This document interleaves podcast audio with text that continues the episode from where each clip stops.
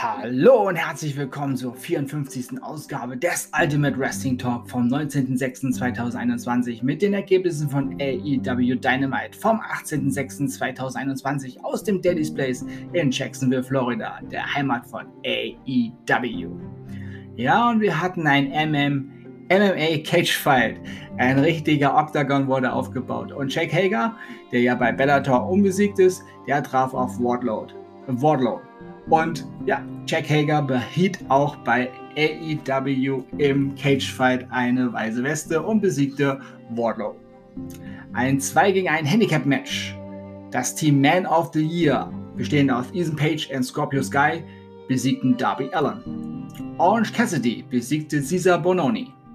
The Nightmare Family, Cody Rhodes und Brooke Anderson, der Sohnemann von Arn Anderson, gab sein In-Ring-Debüt Sie besiegten The Factory, QT Marshall und Aaron Solo.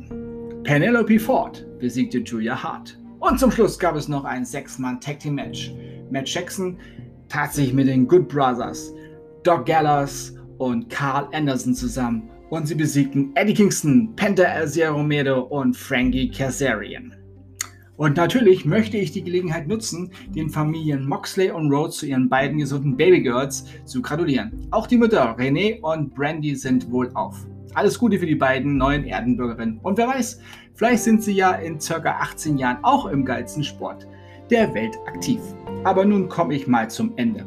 Das waren die Ergebnisse von AEW Dynamite vom 18.06.2021 aus dem Daily's Place in Jacksonville, Florida, der Heimat von All Elite Wrestling. Und das war Ausgabe 54 des Ultimate Wrestling Talk vom 19.06.2021.